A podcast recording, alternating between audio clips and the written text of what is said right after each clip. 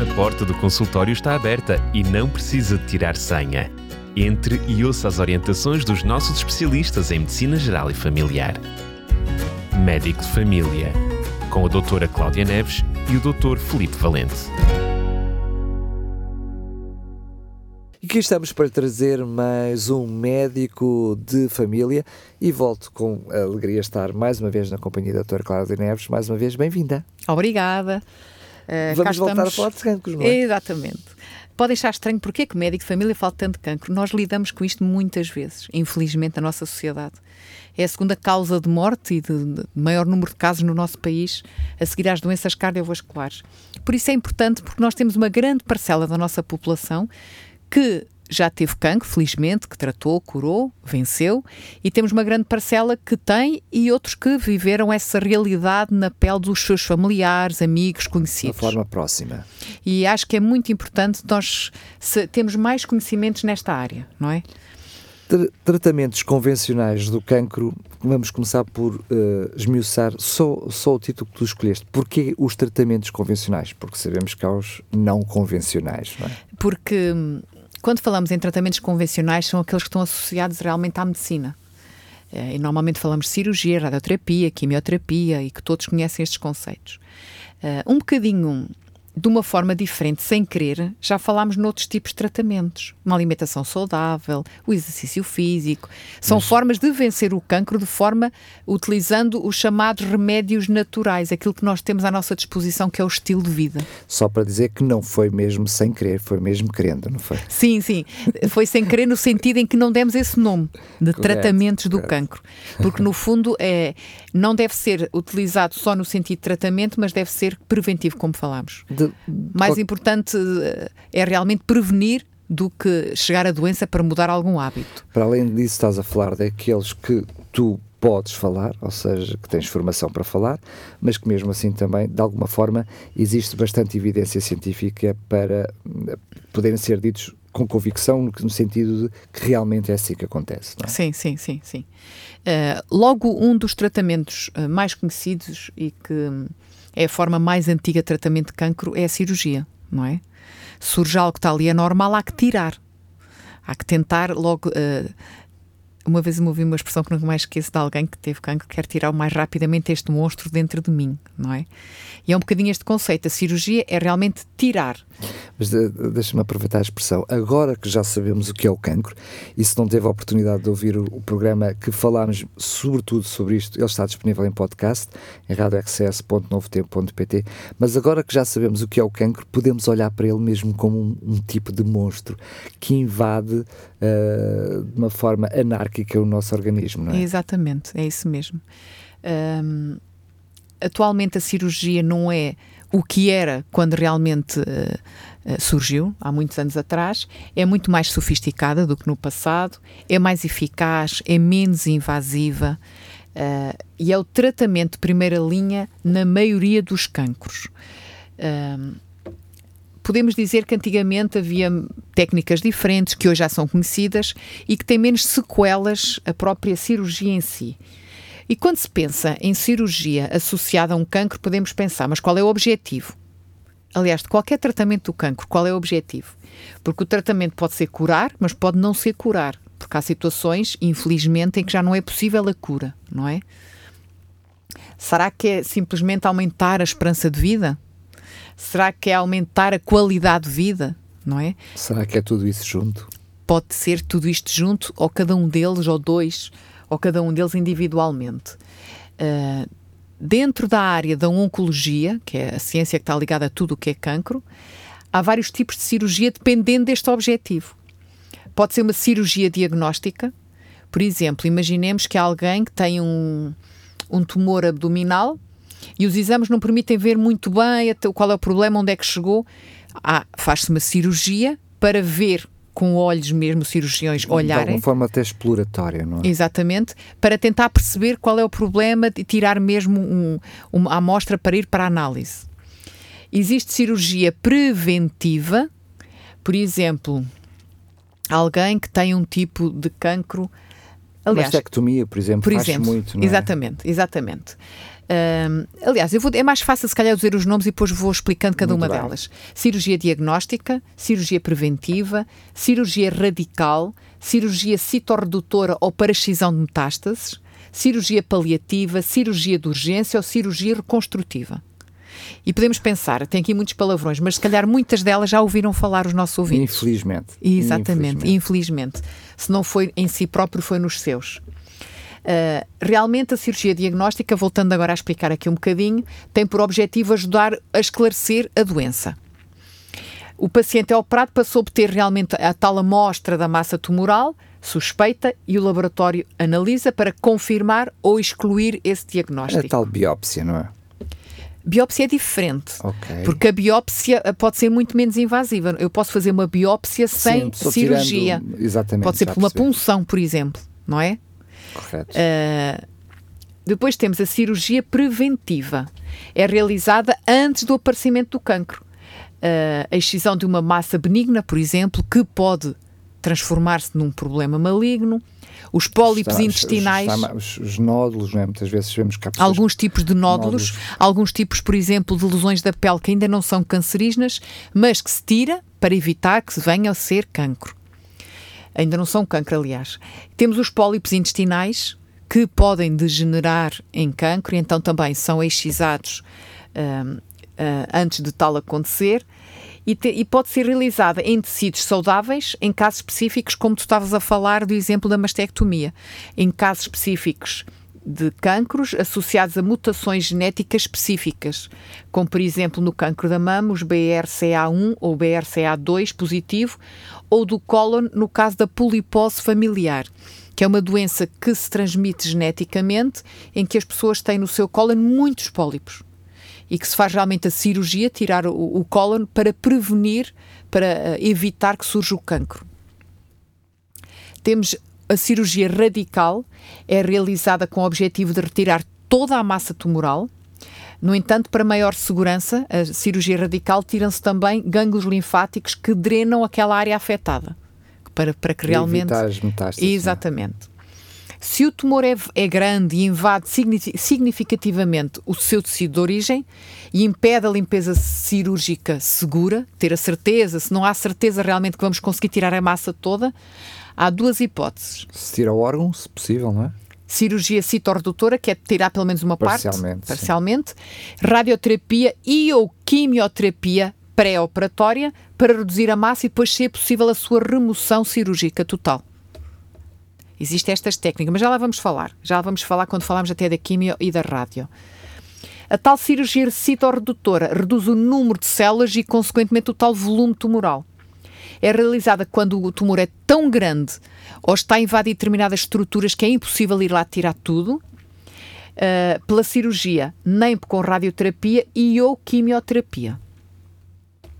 A cirurgia paliativa é quando um tumor metastiza, pode optar-se realmente por eh, intervir nessas metástases e para tal eh, as massas tumorais têm que ser bem localizadas. Têm que estar mesmo bem restritas só naquela zona para, ser- para se conseguir tirar. E pode ser utilizada esta cirurgia paliativa para aliviar sintomas que causam desconforto ou incapacidade, para dar uma certa qualidade de vida. Exemplo, ah, alguns tipos de cancro, imaginem que está a obstruir o intestino. As fezes não passam, isso dá dores eh, intensas realmente. Se isso acontecer, eh, a cirurgia pode ser utilizada só para remover ali o que está a, a- a obstruir o intestino, mas não é uma cirurgia radical, não se consegue tirar o tumor todo. É simplesmente paliativo. Ahm, a, a cirurgia paliativa, ainda, ainda neste tipo de cirurgia, também pode ser utilizada para tratar a dor que é difícil de ser controlada por outros métodos. Uh, ajuda a aliviar os problemas causados pelo cancro e oferece assim melhor qualidade de vida aos pacientes, mas cirurgia paliativa não trata ou não cura o cancro. Está bem? Cirurgia de urgência é aquela, como o próprio nome indica, em situações imprevistas, constituindo realmente verdadeiras emergências oncológicas e que só se conseguem tratar cirurgicamente. Imaginemos hum, a perfuração de um órgão por causa de um cancro, uma hemorragia, uma oclusão de repente de um, de um canal qualquer por causa de um cancro, uma via biliar que obstruiu. Há que fazer uma cirurgia de urgência pa- pa- para realmente não pôr em, em causa a vida daquela pessoa não trata o cancro, não tira a massa tumoral, o seu objetivo é estabilizar o doente perante aquela situação crítica e concreta, é? imprevista que surgiu naquele momento, não é? Temos a cirurgia reconstrutiva, que é utilizada para resolver sequelas das cirurgias, principalmente a radical, que afeta um, um, órgão inteiro ou sua estética. O mais conhecido é a reconstrução da mama depois da mastectomia. Ah. Uma mulher, por causa de um tumor, teve de tirar a mama toda, depois é feita a reconstrução num pós num, num tempo, num determinado período, pós a cirurgia radical, às vezes ainda pós rádio ou químio, uns meses depois pode-se fazer a cirurgia reconstrutiva. A questão aqui será cirurgia, fazer ou não fazer? Uh, claro que qualquer tratamento, qualquer doença oncológica, não é decisão de um único profissional. Isto é importante dizer-se e as pessoas saberem isto. Normalmente existe uma equipa multidisciplinar de várias especialidades, existem protocolos que se deve seguir mediante o tipo de tumor, o tipo de células, a sua localização, a sua, o seu grau de extensão, e há que estudar cada doente é um doente, porque cada pessoa pode ter um outro tipo de patologias associadas, medicação que faça, depende da idade, depende de múltiplos fatores. E normalmente a decisão é tomada, o tipo de tratamento para um câncer é sempre tomado pelos, pelos vários elementos de, de, desta equipa, que já existem nos vários serviços hospitalares e dos nossos institutos portugueses e de oncologia. Diga-se passagem, já funciona em, em, em, quase todas as áreas do, da, de teoria da saúde. Portanto, esta é apenas mais uma, mas efetivamente é daquelas que já há mais tempo uh, carece, também diria, enfim, temos a, estamos a perceber ao longo destes programas pela complexidade do mesmo. Sim, sim, sim, sim, é verdade. É, e claro que mais cabeças a pensar é sempre melhor, e cada um na sua área. Claro que o que se deve pensar sempre antes de decidir cirurgia ou não, o profissional, mas claro que o utente tem que assinar o consentimento, o utente tem que aceitar ou não, ninguém lhe vai fazer uma cirurgia obrigado, não é? Ninguém é obrigado a fazer um, qualquer tipo de tratamento. Hoje em dia as pessoas aceitam, concordam ou não concordam com o tratamento, mas seja da parte dos profissionais, seja da parte do doente oncológico, é muito importante pesar riscos-benefícios. Estamos a falar em termos de cirurgia, mas isto até se aplica em, em qualquer área da medicina, até simplesmente claro. tomar um medicamento. Com certeza. Tem mais benefícios em tomá-lo ou maior risco pelos seus efeitos secundários? Há que pensar sempre nas duas, nos dois pratos da balança, por assim dizer. E o estadio da própria doença, não é? que vai influenciar Exatamente. O, cada ato médico. Relativamente à cirurgia programada, normalmente, de uma forma geral, a, a cirurgia realmente, o, um, a eficácia justifica os riscos da cirurgia. Qualquer cirurgia tem riscos e as pessoas assinam um consentimento e são informadas dos riscos dessa cirurgia. Um, e porquê é que realmente, normalmente, é melhor fazer cirurgia do que não fazer, assim em termos práticos? Para já, porque se for a cirurgia radical, permite uh, a eliminação, a excisão completa do tumor com efeito imediato, não é? Claro que a cirurgia posterior a um diagnóstico precoce tem melhores resultados. Se realmente o tumor for uh, diagnosticado, detectado numa fase mais precoce, a probabilidade dos resultados serem bons do tratamento é muito maior, não é? E com a evolução das técnicas e instrumentos de hoje em dia, o risco da cirurgia é cada vez menor que implica não só da própria cirurgia, mas da própria anestesia e outros procedimentos associados. Normalmente, o que é que se faz antes de uma cirurgia? E todos os utentes já foram operados, sabem disto. Faz-se os exames pré-operatórios, que normalmente são análises ao sangue e à urina, um eletrocardiograma, um exame ao coração e uma radiografia ou um raio-x do tórax. E normalmente também, antes da cirurgia, as pessoas têm uma consulta de anestesia, este conjunto de exames e esta consulta são importantes para avaliar o estado clínico geral do doente, a sua capacidade de tolerar ou não tolerar a cirurgia. Avaliam-se assim mais por outro profissional e através dos exames os riscos a que o doente pode ser submetido durante e após a cirurgia.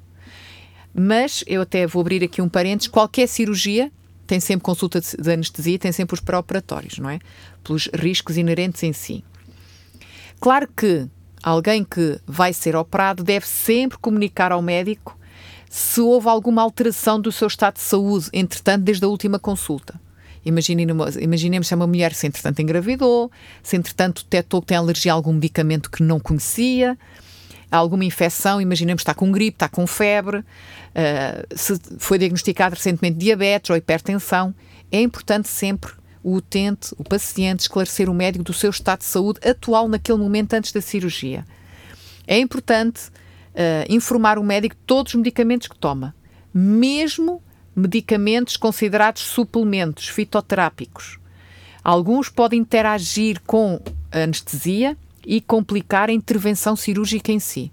Informar sempre os médicos, os profissionais uh, de tudo o realmente aquilo que faz. E quando se fala de medicamentos fitoterápicos, são aqueles que as chamadas pessoas chamam medicamentos naturais, são retirados das chamadas plantas medicinais uh, e utilizam-se essencialmente derivados das plantas. Pode ser o sumo, a cera, o exudato, óleo, extrato, tinturas, entre outros. Um, não esquecer sempre de informar o médico, como eu já disse, que alguns deles interferem com alguns medicamentos tradicionais e com a própria anestesia. Eh, deixa-me uh, juntar a isso. Muitas vezes esse tipo de pessoas, até porque já souberam, começam com uh, algum tipo de tratamentos homeopáticos que pode não ser a medicação assim, mas são os tratamentos assim, ou seja, convém também avisar Informar, sim, sim, que sim. estão a fazer esse tipo de tratamentos, não é? Sim, sim, sim, sim. Um, Porque há pessoas, eu uh, quando falo, Mas quando eu falo dos fitoterápicos, são mesmo medicamentos também industrializados e que têm uma legislação específica.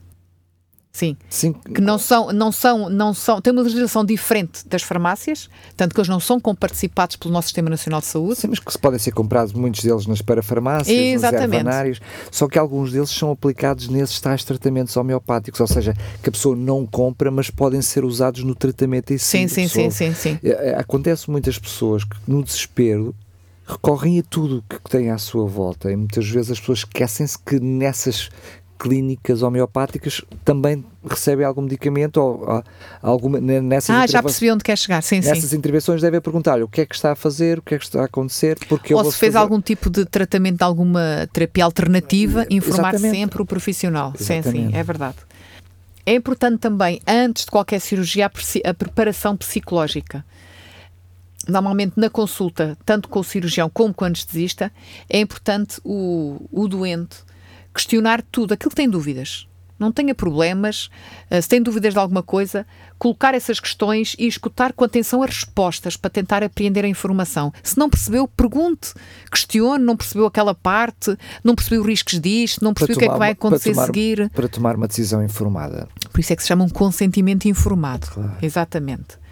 Uh, e, e, e, diminui um bocadinho aquele medo das dúvidas e das incertezas. Por isso é que é importante estar bem informado, questionar. O que tem dúvidas, pergunte. E até diria mesmo as consequências do próprio tratamento, da própria cirurgia. É importante perceber as consequências exatamente para já não serem surpresa e depois para que a decisão seja o mais fundamentada possível. É exatamente. Porque muitas vezes, e sobretudo dependendo das idades, porque muitas vezes se a pessoa até já for muito idosa, há alguns tratamentos que já não são feitos e muitas cirurgias até deixam de ser feitas. Um, porque Aí porque o risco já é maior que o é benefício. É o que eu ia dizer. Um, e portanto convém mesmo saber de tudo e depois tomar a decisão. Claro que sim. Sendo que hoje em dia, como tu estavas a dizer bem, normalmente aquilo que vem da, da, da, da eh, o conselho que vem da equipa médica já é muito estudado, já é muito informado. Sim, e, e alguns uh, serviços, eu penso que a maioria, já uh, facultam informação mesmo escrita.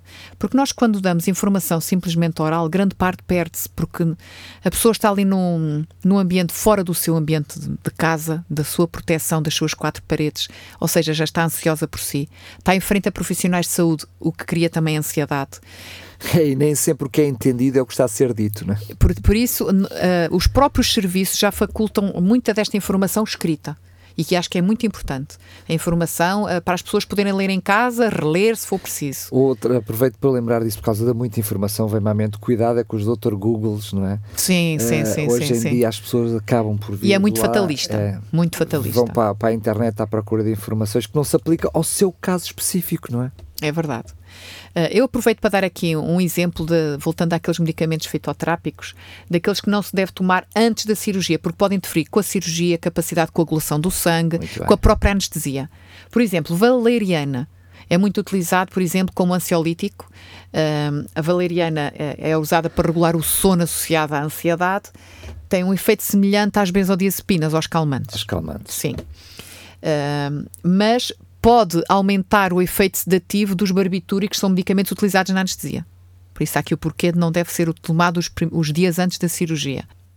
Outro, outro, outra substância é a camomila, o espinheiro, são substâncias que têm o mesmo efeito sedativo, então há que evitar antes de, antes de uma anestesia. Uh, mais, o ginseng também deve ser evitado. A equinácea, que é ótimo suplemento alimentar para estimular o sistema imunitário, fortalecer as defesas.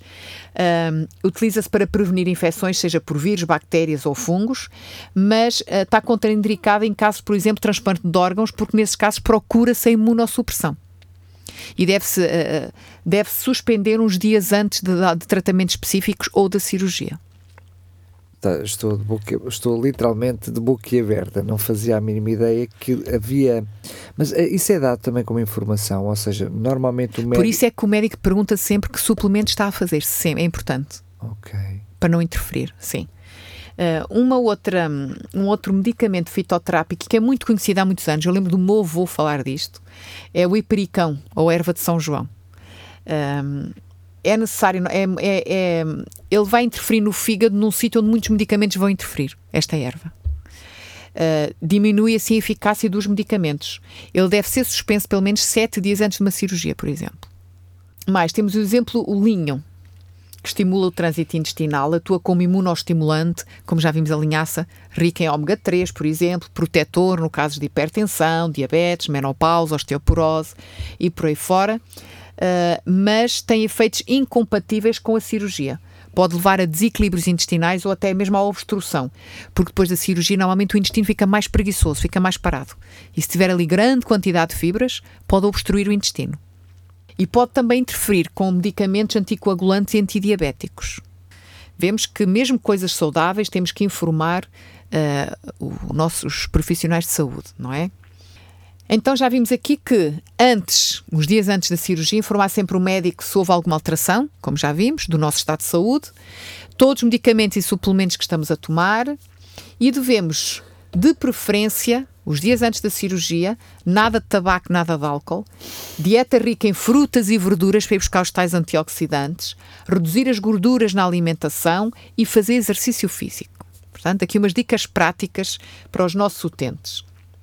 Uh, o que fazer depois uh, de cirurgia? Não podemos esquecer que grande parte, para a metade, dizem as estatísticas, dos doentes em que se diagnostica cancro, uh, perde peso de forma significativa. Seja pelas náuseas e os vômitos, seja pelo cansaço, seja pelo mal-estar digestivo que, não, que não, não tem vontade de comer, diminui o apetite, seja pelo maior gasto energético pelas próprias células uh, cancerígenas. Assim, a perda de peso significa menos capacidade para a rotina diária. Então, o que é que isto quer dizer? Quer dizer que depois da cirurgia é importante recuperar o peso perdido. Claro, não vamos estar a comer só porcarias doces para aumentar de peso, não. Alimentação saudável, mas tentar aumentar de peso. Comer cereais integrais, legumes, fruta e verduras. Evitar carne, enlatados, alimentos e bebidas açucaradas. E, mais uma vez, eliminar álcool e tabaco. Uh, claro que o tempo de recuperação de uma cirurgia o chamado tempo de convalescença, depende da gravidade da cirurgia. O mais importante é realmente uh, informarmos as, as, as pessoas, os pacientes, de que temos que dar tempo ao normal regresso ao funcionamento normal do nosso corpo. Depois de sermos submetidos a uma cirurgia, é traumático para o nosso organismo. Há que dar tempo.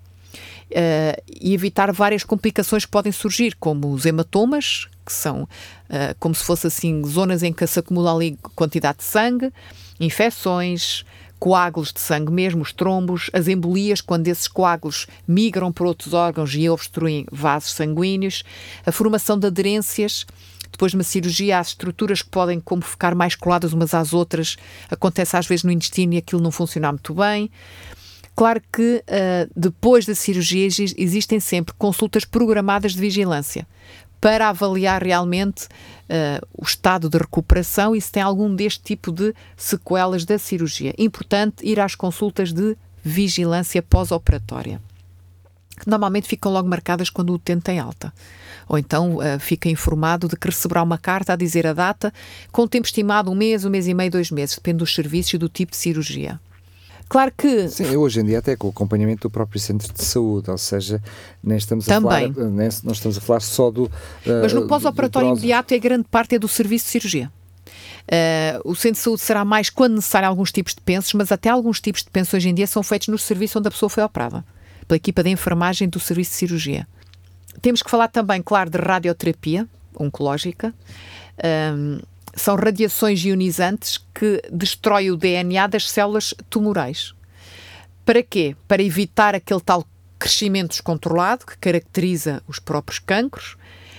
Pode ser utilizado para erradicar mesmo o tipo de o cancro, simplesmente a radioterapia, para abrandar o seu desenvolvimento ou para aliviar alguns dos sintomas. Vemos aqui que o objetivo da radioterapia também pode ser variável. Uh, estamos a falar de radioterapia oncológica, usar claro, as radiações claro, ionizantes claro. para realmente tratar o cancro, porque estas ondas eletromagnéticas de alta energia são semelhantes às que se utilizam, por exemplo, no raio-x e nas TACs, mas com muito maior conteúdo energético. E muito mais localizadas. Sim, sim, sim, sim, sim. Um, as células cancerígenas são mais suscetíveis à ação da radiação do que as células saudáveis. Porquê? Porque se reproduzem e crescem a uma velocidade maior. E a radiação vai atuar exatamente naquelas células que crescem muito rápido, que se multiplicam rápido, porque têm uma maior atividade metabólica, dividem-se muito e, e naquele momento em que elas estão a dividir é quando o DNA fica mais exposto e mais suscetível de ser destruídas as células. Há dois tipos principais de radioterapia: a externa e a interna. A externa é quando o, o, os eixos da radiação são dirigidos a uma determinada região do corpo. Os efeitos secundários dependem da zona do corpo que vai ser radiada, não é? Exemplo, se for no abdômen, atinge o aparelho digestivo, podem surgir as náuseas, os vômitos. A dar um exemplo prático. A radioterapia interna também é chamada de braquiterapia, se calhar alguns dos nossos ouvintes já ouviram falar é quando a colocação das, da radioatividade é colocada no interior ou perto do tumor. Normalmente é feito no chamado hospital dia, em que a pessoa vai lá fazer o tratamento e vai embora para casa. E é utilizado, por exemplo, no cancro da próstata, em que a radiação, as, as fontes de radiação ionizante são colocadas dentro uh, da próstata uh, e, portanto, tem muito menos efeitos secundários porque é mais localizada. Quando é que pode ser feita a radioterapia? Pode ser feita antes de uma cirurgia, é chamada, todos os tratamentos que são feitos antes em termos de radioquímica são chamados neoadjuvantes. Os que são feitos no pós são chamados adjuvantes. Assim, antes da cirurgia, pode ser feita radioterapia, por exemplo, para reduzir a massa tumoral, para depois ser possível a cirurgia radical e tirar tudo. Ou até menos invasiva, não é? Exatamente. Pode ser feita depois da cirurgia, quando tiramos o tumor, mas para ter a certeza que é um tipo de tumor que às vezes tem células à distância ou que aí, perdão, já, já estou a falar de químio, que tem ali mais uma margem que não estava bem segura ou um tipo de tumor que até é radiosensível, vão fazer radioterapia depois da cirurgia. Até mesmo uma forma, não é preventiva, mas uh, como é que eu ia dizer? É no sentido preventiva para evitar a recidiva. Exatamente. Sim, sim. Uh, tratamento, é prevenção secundária, por assim dizer. Uh, e pode ser feita a radioterapia durante a cirurgia, chamada intraoperatória. No momento em que está ali a estrutura aberta, é feita a radiação naquele momento, faz a cirurgia, sim, sim, sim. No momento. Portanto, há três tipos de radioterapia. A radioterapia, como é que é feita? É feita uh, em frações. As pessoas não fazem radioterapia tudo numa só sessão. Uh, pode ser feita a intraoperatória, mas normalmente uh, a outra, pré ou pós-operatória, é feita em várias frações para evitar os efeitos secundários da radioterapia por causa da quantidade enorme de radiação. Então, eh, é feito em chamadas sessões. As pessoas vão lá ao hospital dia, ao serviço de oncologia, fazer a sua sessão de radioterapia. É administrada, pode ser feita diariamente, durante um número variável de semanas, depende sempre do tipo de tratamento e do tumor, uh, e cada sessão pode durar poucos minutos ou até 30 minutos. Mais uma vez, depende do tipo do tumor e do, da área a ser irradiada. Quais são os efeitos secundários da radioterapia? Salientar que cada vez menos, uh, cada vez mais são menores. Uh, há uns anos havia, ainda temos hoje pessoas que passado 10, 20, 30 anos fazer radioterapia têm sequelas dessa radioterapia. Cada vez é mais direcionada, uh, tendo menos esses efeitos e a, a frace, a o fracionamento também é cada vez mais estudado e objetivo tecnologia vai, vai evoluindo e, portanto. Claro. E aprendemos com os erros. Claro. É? Mas também temos aquelas pessoas que, passaram por um processo desses e hoje qualquer problema que aconteça nas suas vidas continua a ser problema da radioterapia. Eu estou-me estou a lembrar neste momento que estamos a ver após pandemia Covid-19, muita gente culpa tudo da Covid-19 ou da vacina da Covid-19. É verdade. Mas o, o, o os, os, efeitos mais frequentes são o cansaço, aquela fadiga que pode ser física, mental ou as duas, não é? Depois, os outros efeitos dependem da zona afetada, da zona que foi irradiada. São reversíveis alguns e podem ser controláveis, com fármacos ou com algumas opções alimentares. Está bem? Claro que há outros efeitos que não há volta a dar, mas, mas mais uma vez há que pesar sempre riscos e benefícios de escolher uma terapêutica. Falemos agora da quimioterapia. O princípio de atuação é o mesmo da radioterapia, ou seja, o medicamento é o chamado citostático. Uh, ele vai atuar nas células que se multiplicam rapidamente e que são mais suscetíveis uh, a sofrer lesões no seu ADN. Esse é o objetivo. Uh, mais uma vez, também há vários tipos de quimioterapia. A neoadjuvante, administrada antes da cirurgia para reduzir a massa tumoral. A adjuvante é depois da cirurgia ou radioterapia para reduzir as probabilidades de recidiva ou que metastize, que o tumor se espalha à distância. E temos também quimioterapia de manutenção, que é para atrasar o reaparecimento da doença. Mais uma vez, tudo isto depende do tipo de tumores. Uh, que pode ser de consolidação, se se utiliza o mesmo medicamento que se utilizou na eliminação do cancro e vai-se continuando a utilizar o mesmo, de consolidação, para ter a certeza que uh, realmente uh, vamos atrasar o reaparecimento da doença, ou de intensificação, quando se utiliza um fármaco diferente do que se utilizou anteriormente no tratamento. Pode-se também fazer quimioterapia paliativa, ou seja, não é para curar, Uh, é para dar mais esperança de vida ou melhor qualidade de vida àquela pessoa. Ou até longevidade, muitas vezes acontece. Aumentar a esperança de vida, exatamente. Uh, e pode ser associado ou não à radioterapia, porque também pode haver radioterapia paliativa. Normalmente a quimioterapia, tudo isto depende sempre do tipo de tumor, do órgão e de mesmo no mesmo órgão pode haver vários tipos de tumores, como já vimos administram-se normalmente dois, três ou quatro fármacos na quimioterapia, os chamados citostáticos. Raramente se utiliza só um. Porquê? Para reduzir a probabilidade do cancro resistir àqueles fármacos, para reduzir as doses, porque se nós fôssemos utilizar só um, tinha que ser doses elevadas e muito mais efeitos secundários. E assim, ao, ao fazermos associação de citostáticos, reduzimos, mais uma vez, esses efeitos secundários de cada um dos produtos, porque vamos dá-los cada um deles, mas em doses menores. Portanto, é quase sempre em conjunto vários fármacos. Mas, como vimos, os citostáticos atuam nas células que se multiplicam rapidamente. Então, temos aqui um problema. Vão atuar nas células saudáveis que se multiplicam rapidamente, que são as células do nosso sistema sanguíneo, glóbulos vermelhos, glóbulos brancos, plaquetas, os folículos pilosos, a pele, não é? Uh, as próprias mucosas, a parte da boca, do esófago, do estômago, do intestino, a toda a parede do tubo digestivo. E isto vai ter então efeitos secundários só se pensarmos um bocadinho já nestas células que se multiplicam rapidamente que vão ser afetadas. Temos no sangue mais frequente as anemias, a formação de trombos, a, a diminuição dos glóbulos brancos, dos leucócitos. Na pele temos a queda do cabelo, que inclui não só o couro cabeludo, mas a pilosidade de todo o corpo, pestanas, sobrancelhas todo o corpo mesmo. E depois os efeitos gastrointestinais por causa de atingir a mucosa e toda a parede do tubo digestivo.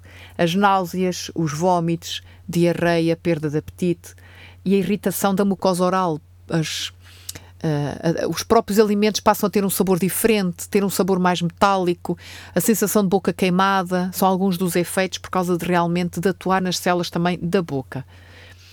A, a nível neuromuscular, apesar de que as células musculares não se multiplicam assim tão rapidamente, mas também se multiplicam, então pode surgir a debilidade muscular, uh, ao atingir a parte neurológica, a diminuição dos reflexos, as insónias, a ansiedade, depressão, vemos aqui, não associada em si à própria doença, ao estigma estar a lidar com uma doença oncológica, mas ao próprio efeito da quimioterapia. Mas normalmente também se dá medicação associada exatamente Sempre. para reduzir esses efeitos que Sempre. já são conhecidos. Alguns medicamentos o doente já vai instruído que deve tomar o dia antes da sessão de quimio.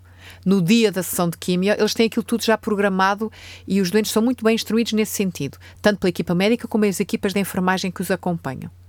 Eles têm, já sabem dia X o que é que têm que tomar e a que horas tomar, sempre. Tudo, tudo já vem tudo preparado da, dos tratamentos, dos hospitais de dia. Exatamente.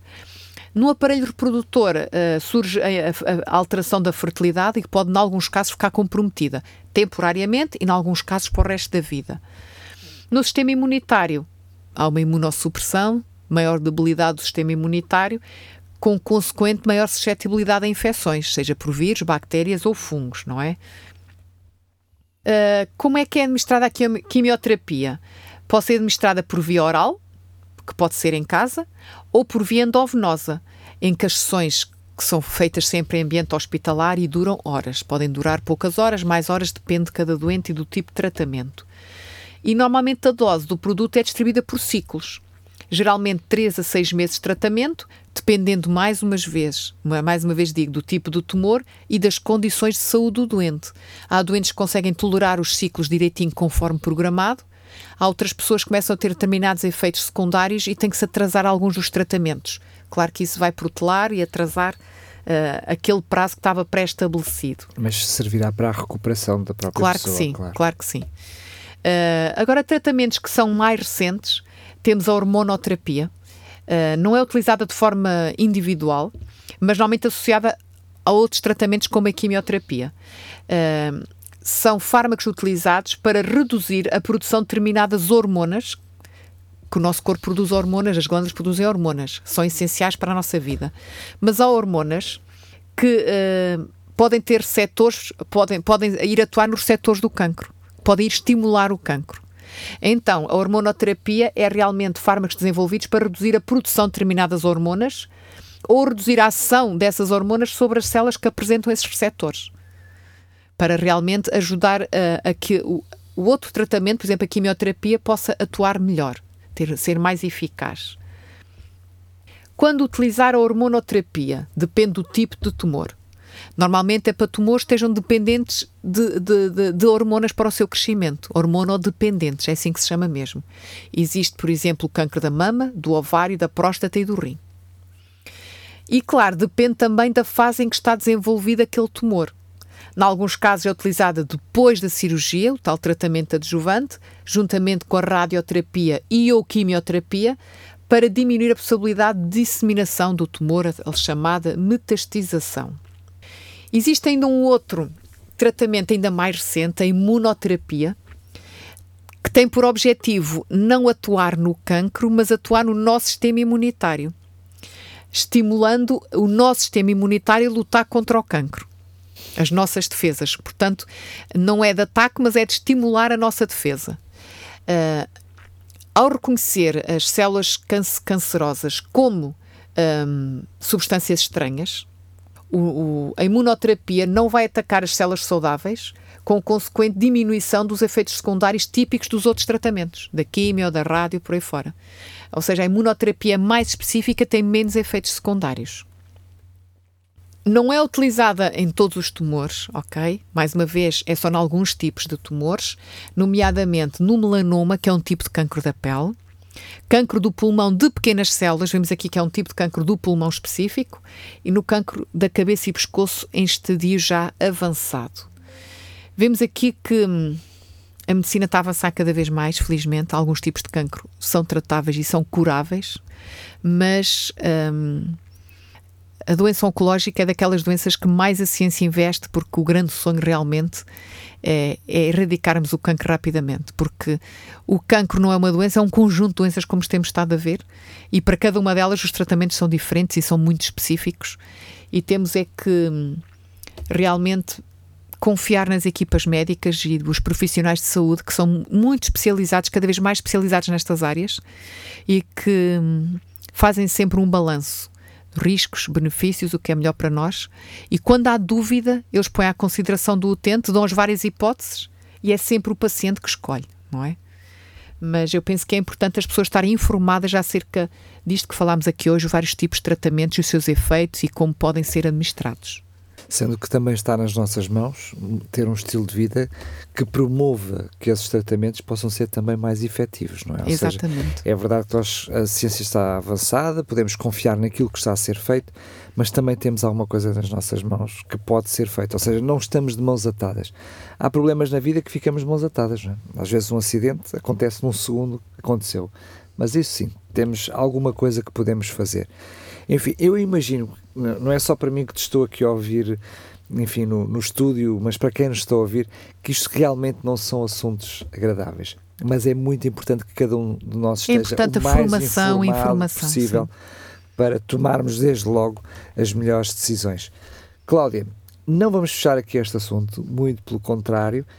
Eu diria que contando com os programas que já fizemos, neste programa nós, nós entramos já no problema instalado, ou seja, Sim, ele já sim, cá sim, está, vamos lidar com ele, mas não é só, porque eh, imagino que quem tem um cancro, quem passa por esse flagelo, mesmo achando que ele já está à distância, a sua vida tem que ter, eu diria, uns alertas bem presentes. Portanto, no próximo programa tu escolheste, eh, até como um título muito sugénero, Tive cancro e agora, não é? Uhum. Ainda não fechamos aqui este assunto. Ou seja, há sempre coisas a aprendermos, coisas como tu disseste que nós podemos escolher fazer ou não fazer, para eh, realmente evitar que o cancro volte, a chamada recidiva, eh, e para ajudar a termos qualidade de vida apesar do que nos aconteceu, não é? Muito bem. Então fica já encontro marcado para o próximo programa. Até lá, Cláudia, mais uma vez, muito obrigado. Adeus, até à próxima.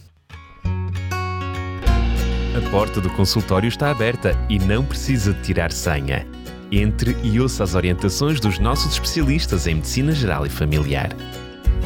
Médico de Família, com a doutora Cláudia Neves e o Dr. Felipe Valente.